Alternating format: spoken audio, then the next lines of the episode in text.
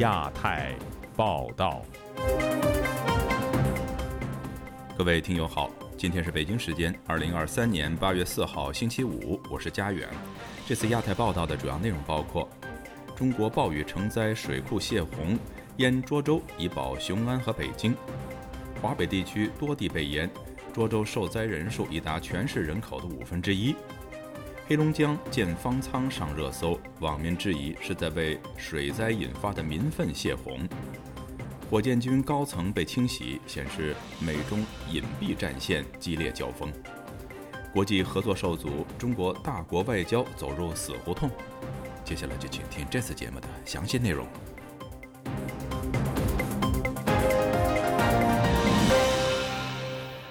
北京等地经过连场暴雨和洪水袭击，近两百万人受灾，以及需要紧急疏散，灾情已经进入第六天。本周二，当局启动救援机制。在重灾区涿州，洪水最深达六米。有民众批评政府在救灾和赈灾方面做得远远不够，但政府官员却有自己的解释。请听记者古婷的报道。本周四，受到海内外关注的北京、天津及河北等地遭到特大暴雨及洪水肆虐，进入第六天。灾区居民告诉本台，当地气候变化无常，暴雨不断，大部分地区的水位仍处于一至数米，交通和供水系统停止，局部地区停电。北京郊区房山延春镇的村民李女士告诉本台，相比河北涿州，她居住的村落灾情不算严重，但水势未退，无法出门。距离她几公里处的商店食物被抢购一空。她说。我下坡店儿吧，那里的商店都抢劫一空，村里也人都是搬走了。我一个朋友在那里，他到现在到顺义了，但下坡店儿房子都是淹的，淹到二楼上，一片汪洋。河北廊坊有居民在朋友圈发信息，接受得不到安置的村民，在一朋友圈的对话显示，廊坊等地的居民。留下安置地联系人的电话，有的说能容纳五百至一千人，免费提供食物，并呼吁网民转发。有灾民在微信留言说，看见三个孩子尸体挂在树上。另一网民留言，门头沟死了很多人，满地都是，还有四岁的孩子。目前有两百多具尸体。还说因为门头沟信号被切断，当局以防被直播。也有民间人士发视频说愿意协助救援。重灾区河北涿州城内的水位最深处达六米。中国青年报报道，近万人投入抢险。在央视新闻中，救援人员用橡皮艇从一栋新建中的楼房内接走一批抱住外墙、脚手架等待救援的灾民。在视频中，一男子接受记者采访时，手指脚下的洪水。往下从现在这应该是六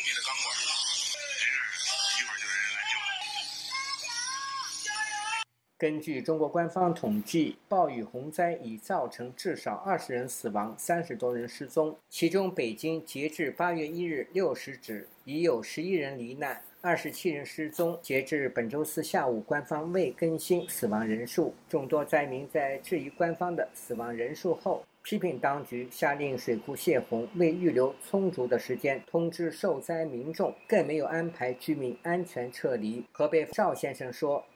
老百姓只是一个草，呃，死了多少那和他没关系。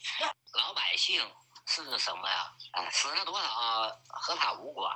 像北京故宫一个改造排水被淹了，天坛呃公园被淹了，当晚又发国难财了，这一改造全淹了。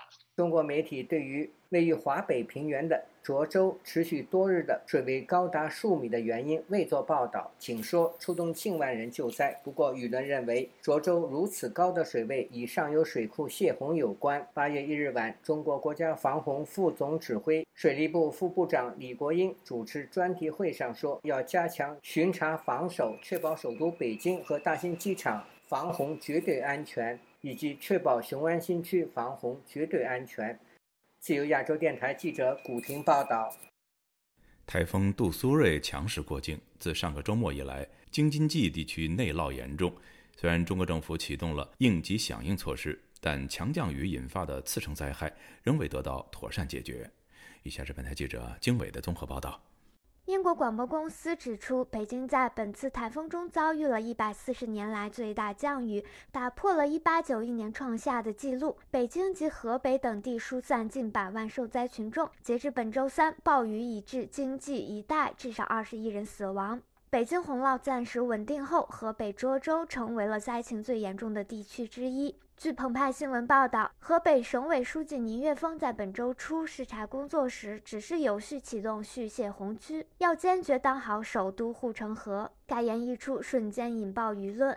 在中国社交媒体上，因泄洪遭遇次生灾害的河北，引发了对救灾机制的激烈讨论。有网友表示，河北泄洪并非为了纾困北京，而是力保雄安新区。涿州市政府本周三在微博上发布公告，面向社会接受资金和物资捐赠。截至本周二，涿州受灾人数已达到全市总人口的五分之一。据推特博主李老师不是倪老师发布的视频显示，涿州泄洪后水深达八到九米。据南方周末报道，泄洪导致水位迅速上涨，但涿州居民并未接到正式的撤离通知，多个村庄居民遭困，而多支民间救援队向涿州当地应急管理局申请开涵救援，却遭到了拒绝。此外，涿州作为中国图书的重要集散地，本次泄洪波及近百家当地出版社。中图网八月一日发布公告，称其物流仓库被淹，多名员工被困。他还表示，预计四百多万册图书报废，这是二十五年来遭遇的最具毁灭性的损失和打击。与此同时，中国东北地区也受到此轮台风影响。据网传视频显示，黑龙江高速桥梁本周三因暴雨发生坍塌，多辆私家车落入湍流中。截止目前，尚不能得知是否有人员伤亡。杜苏芮势力渐弱后，台风卡努即将来袭。中国中央气象台三日发布台风蓝色预警，预计本周五浙江、福建等沿海地方将受卡努影响面临暴雨，而中国救灾系统也将经受新一轮考验。自由亚洲电台记者经纬综合报道：中国早已从疫情中恢复正常，但黑龙江佳木斯却报还在动工建方舱医院，该消息成为微博热搜。民间质疑当局乱花钱，不过有人怀疑官方想利用建方舱的事件转移民众视线，为北京水灾激起的民愤泄洪。请听记者陈子飞的报道。黑龙江省揭木市有居民发现一个小区工程告示板写有建方舱医院的字句。当地市政府表示，项目是以方舱医院的名义申请，是疫情期间的专项资金，实际会建设文旅宾馆类的项目。工作人员以“不见不行”作为回应等内容，成为微博的热搜。建方舱医院和隔离点的项目。共涉及八千多万元，引起网民议论。有博主对于疫情过后还要建方舱提出多项的质疑。现在地方经济，说实话，没有纸面上的数据看上去那么乐观。这都啥年月了，还要建方舱，这不是资金浪费吗？这不是资源浪费吗？按理说这都是专项资金、专款专用，是不是合计好了，这钱落到谁兜？落到指定的人兜里，这个钱、这个款才能合理的被批下来呢。环球时报前总编吴石进也质疑资金的使用，又说各地的财政资金紧张，有闲钱就要花掉的思维不应该。时事评论员方圆表示，民间全在关注洪水的问题，爆出间方唱的事件引起不满，实为正常，同时也反映民间对政府的各种不满。东北。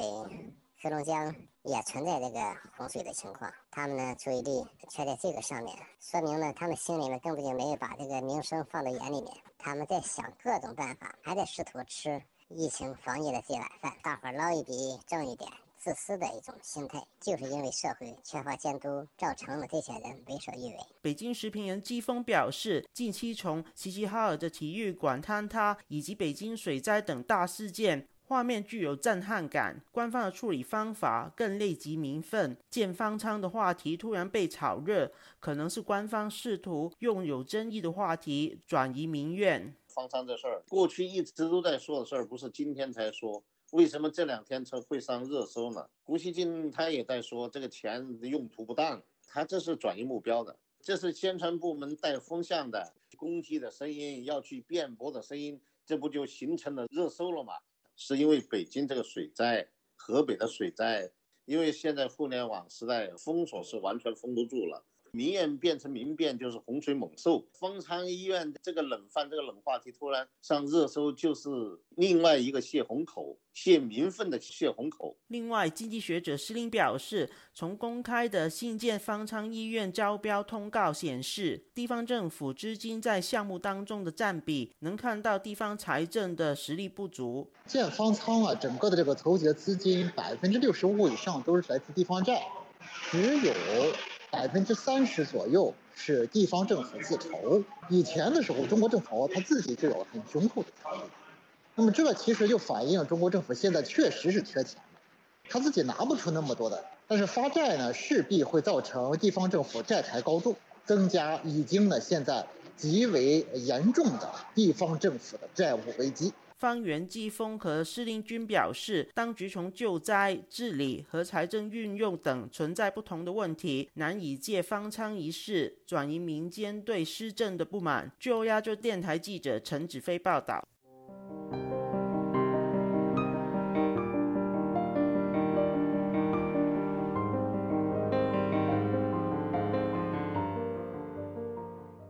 中国解放军最近撤换了火箭军司令员等高层指挥官，枪杆子政权是否出现了问题？前中国海军中校姚成在《亚洲很想聊》节目中研判，习近平清洗火箭军高层，一方面与中美激烈的隐蔽战线有关，另一方面也是为了积极规划部署对台作战。而时事评论员陈破空也解析，新任火箭军司令员是外行领导内行，可能引发反弹。以下是本台记者夏小华发自台北的报道。习近平在七月三十一号升任王厚斌为火箭军司令员，徐希胜晋升火箭军政治委员。前中共海军中校姚成三号录制自由亚洲电台《亚洲很想聊》的节目上指出，王厚斌到了火箭军，他不是去整顿火箭军的，他是调整火箭军的作战计划和兵力部署的，他不可能在火箭军的位置上待下去。他是过渡型的，他习习近平现在迫切的需要把火箭军的战斗力尽快恢复起来。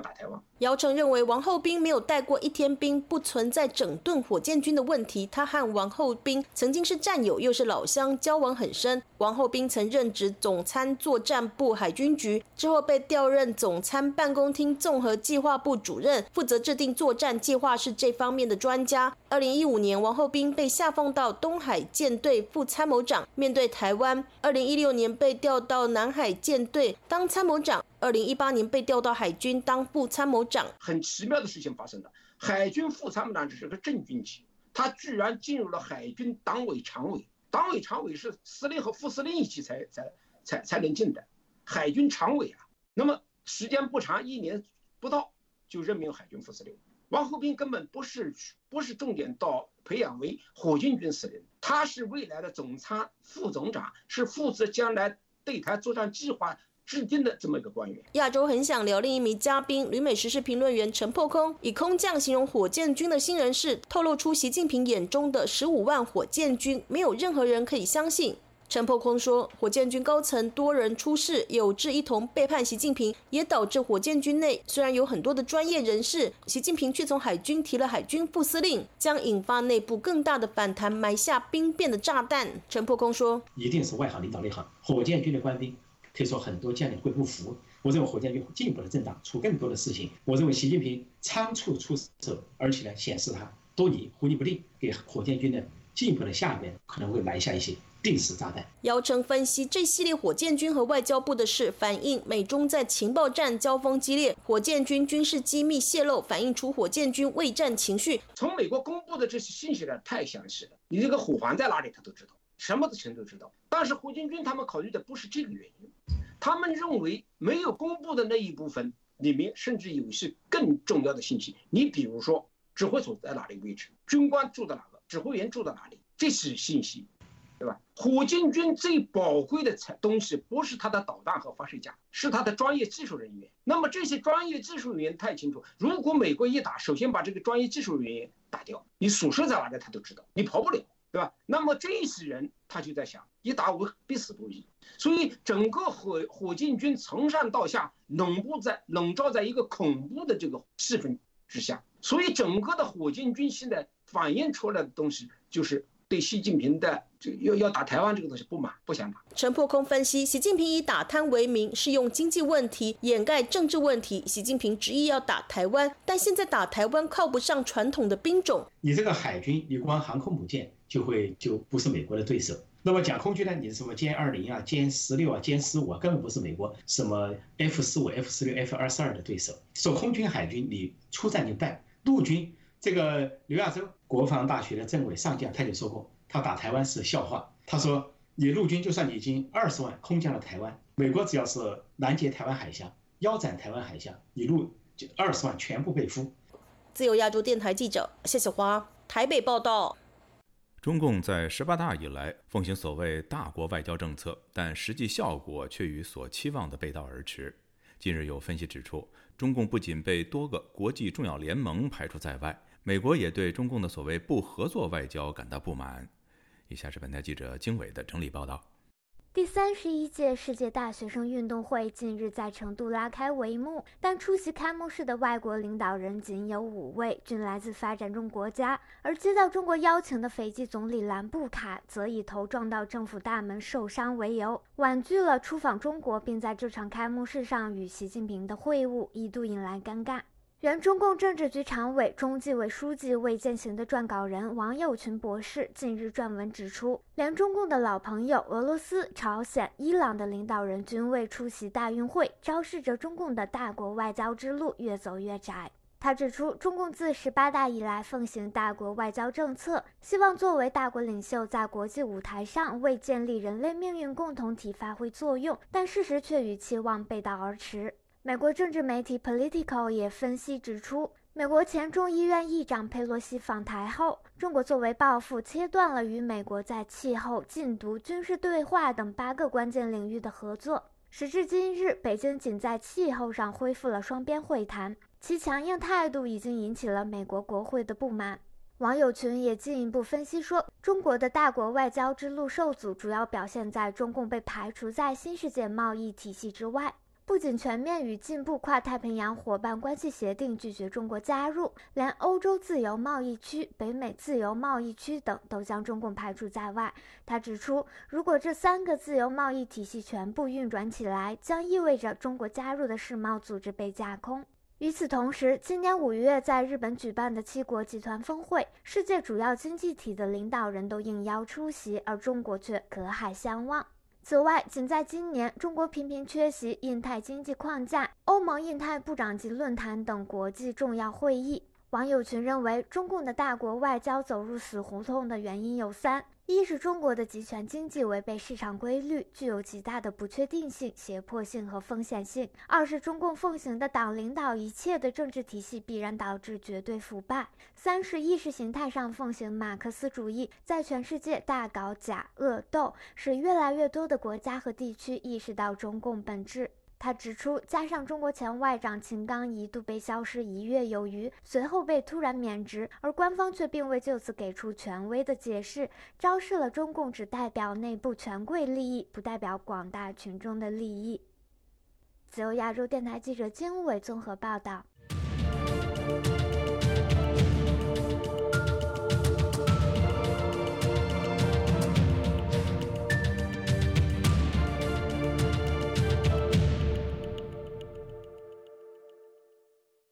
台湾年度汉光演习刚刚落幕，就传出负责台北防卫反斩首的陆军航特部六零幺旅的一名中校，疑似交付演习资料给敌方，涉及外患罪，有两人遭收押，至少六人涉案。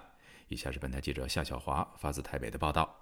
台湾现任陆军航空特战指挥部六零一旅谢姓中校，在今年七月初外泄去年及今年六零一旅实兵演习的资料给谢姓商人。台湾检调单位查出，往来两岸经商的谢姓商人疑似提供小额资金给谢姓中校，要求谢某刺探营区事务，还以最快二零二五年还是什么时候等中共武力解放台湾，保证让你的妻小平安转移，说服谢姓中校交付汉光演习六零一旅兵推的数百页资料。检调追查谢姓商人是在台湾的北京间谍网络成员，负责突破现役官兵加入组织，透过操弄金钱债务，令谢姓中校落入陷阱。谢姓中校否认从中获利，辩称自己是债权人，两人之间的金流是对方还他钱。谢姓商人则否认犯行。由于说法尚有出入，检方以涉嫌重罪有勾串之余，讯后依刑法外患罪嫌向法院申请羁押获准。另有一名退役少校六十万交保，其他三名民众各以两万至五万元交保。目前至少六人涉案，检调扩大侦办中。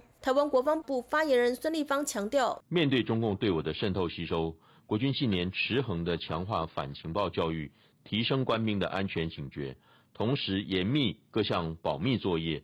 妥采损害管控作为，链接国安，采取联防措施，确为整体安全与人员纯净。总统府副秘书长黄崇彦二号指出，第一个想法就是可耻，守土卫国是军人的天职，尤其背负着国民的信赖和托付，这样背叛自己的袍泽，背叛自己的国家，应该受到法律最严厉的制裁。台湾退役陆军少将、现任桃园市议员于北辰接受自由亚洲电台采访指出，国军在各项保防教育里面要再加强，甚至对于这些泄密人员要重惩，让所有国军的发条上紧，只有从新房做起才挡得住。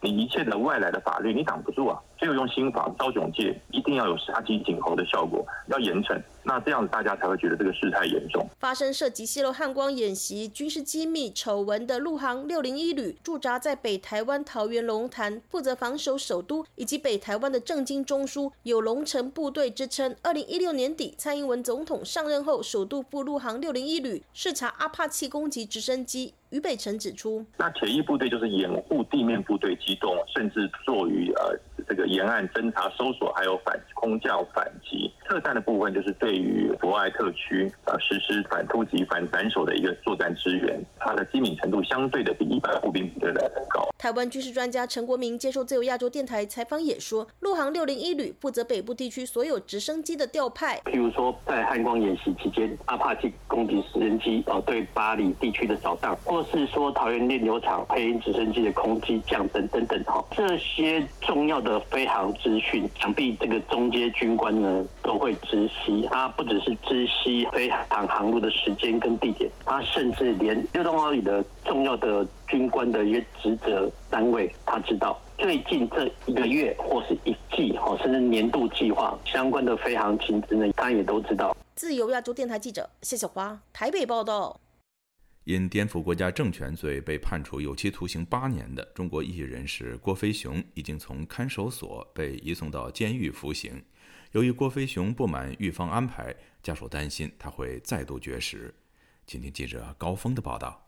原名杨茂东的郭飞雄被抓后，一直关押在广州市第一看守所。上月，家属收到通知，他已被移送到广东肇庆的监狱服刑。郭飞雄自两年前失去自由后，曾经长期绝食。两个月前，他在广州法院听取判决时，向家人承诺自己将不再绝食。近日，家属经由官方渠道了解到，郭飞雄不满监狱的安排，他姐姐杨茂平担心弟弟为了抗议会再度绝食。七月二十四号，有关方面给我打电话，我说他呃到肇庆市会监狱到那边去了。这次杨茂东他要求，他要求是单人管，那个但是去了没有，其实就还四人管。这个杨茂东的睡眠不好，呃，有关方面也说了他们四人关的那个原因，说杨茂东目前身体不好，怕他跌倒了。呃，以前杨茂东说了的，他到里面以后都不再绝食了，但是他现在可能继续在绝食，跟他们处的不好。杨茂平在上月初郭飞雄转监之前，曾与他视频会面，现正争取本月底到肇庆探望弟弟，劝他面对现实。非常希望我们我们的家人去见一面，劝劝杨茂东随遇而安，不要再跟周围的人发生矛盾，让他接受现实，不要绝食。我们在。要求有关方面协调一下子，把这件事弄弄好。我总觉得不正常的地方，我就害怕，呃，他受到非人的待遇，我就怕他受到侮辱。今年六月，广州市法院以郭飞雄在互联网发表煽动性文章，并接受外媒采访，攻击诋毁中国政治制度为由，裁定他颠覆国家政权罪名成立，判处有期徒刑八年。一个月后，法院二审驳回郭飞雄的上诉。湖南异议人士朱承志分析说，当局一般不会安排异议人士单独囚禁，目前不能排除郭飞雄受到不公待遇的可能，还是和其他的囚徒在一起的可能性比较大。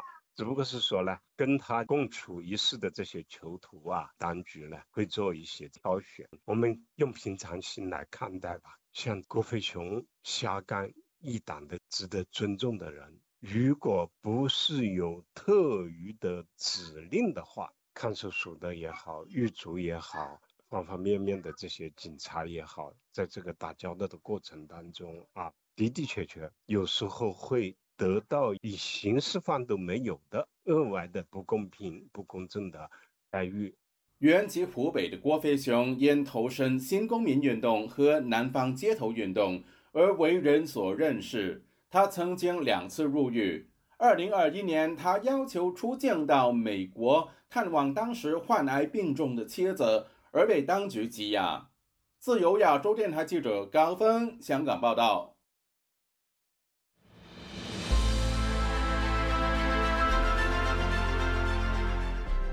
用暗网访问自由亚洲电台，避开老大哥的眼睛。为了协助读者能够安全地获取被中国政府封锁的新闻，自由亚洲电台联手开放科技基金，为公众提供暗网入口。中国大陆的读者可以借此匿名访问本台，以浏览最新疫情消息和其他敏感新闻。该暗网普通话网址是 h t t p s 冒号斜杠斜杠 w w w 点。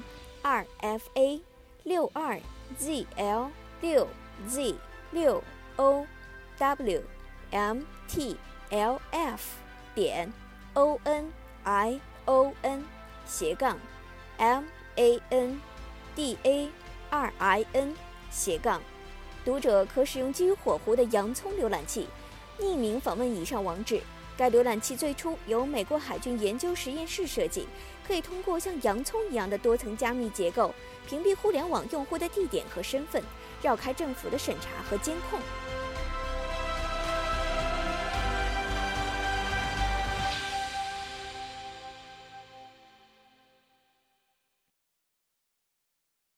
听众朋友，接下来我们再关注几条其他方面的消息。美日韩三国领导人即将在八月十八号美国总统度假胜地戴维营举行峰会。有消息说，三国首脑将讨论开通热线的方案，目的是通过领导人之间定期沟通，在安保和经济领域展现团结一致，强化威慑力，以牵制朝鲜核威胁和中国的霸权行为。另据英国《金融时报》日前报道。美国方面希望在韩美共同防御条约的韩美安全合作基础上扩大为韩美日安全合作。在三国合作的框架下，韩日两国不仅能够恢复关系，还可以尝试结成仅次于同盟的紧密关系。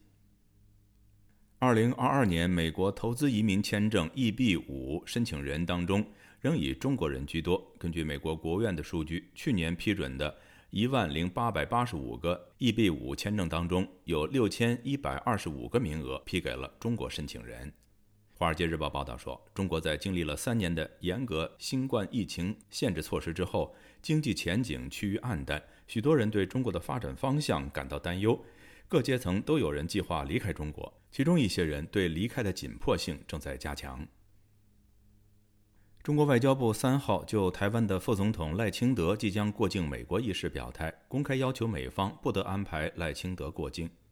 中国外交部发言人三号在回答记者提问时表示，中方坚决反对任何形式的台美官方往来，坚决反对台独分子以任何名义、任何理由窜美，坚决反对美方以任何形式纵容支持台独分裂分子。日本第二大在野党日本维新会党魁马场伸幸星期三表示，中国以武力改变台湾现状的大方向并未改变。中国如果对台动武，日本西南诸岛将受到影响，因此必须加强阻吓中国动物。听众朋友，这次的亚太报道播送完了，谢谢收听，再会。